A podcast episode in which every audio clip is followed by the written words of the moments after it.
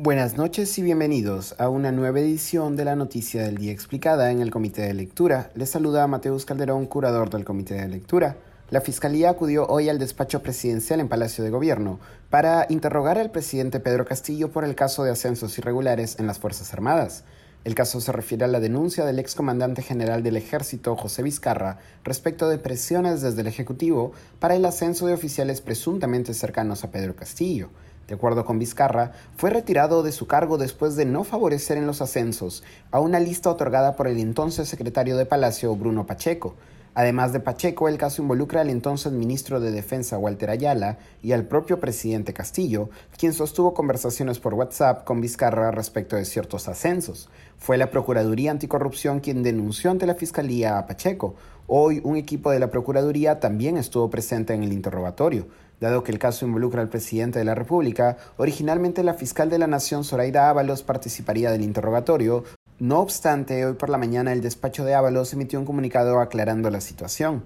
De acuerdo al mismo, la fiscal de la Nación no conduciría el interrogatorio de hoy a causa de problemas médicos. Ayer Ábalos, cito aquí el comunicado, ingresó de emergencia a una clínica local por una dolencia física, obteniendo un diagnóstico de cálculo renal que le exige tratamiento y descanso médico de 72 horas, lo que le impide participar en la diligencia en la que se tomará la declaración testimonial del presidente.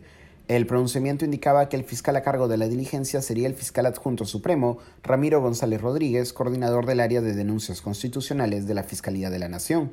A través de su cuenta de Twitter, el presidente se pronunció después del interrogatorio, aquí lo estoy citando.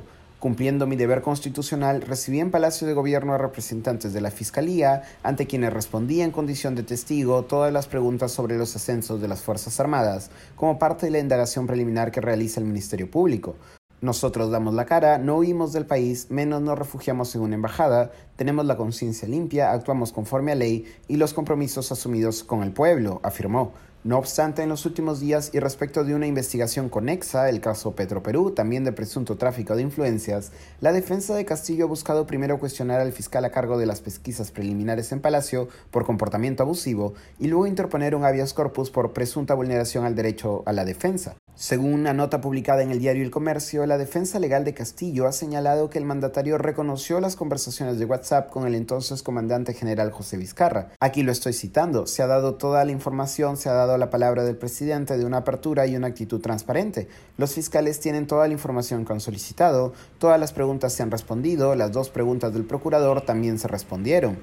Esto fue señalado por el abogado Eduardo Pachas, quien también indicó que Castillo explicó el contexto de las conversaciones por WhatsApp y que no buscó alterar la tabla de ascensos. De acuerdo con el Procurador General del Estado, Daniel Soria, tanto la Fiscalía como la Procuraduría han efectuado preguntas que ha respondido el presidente en su totalidad.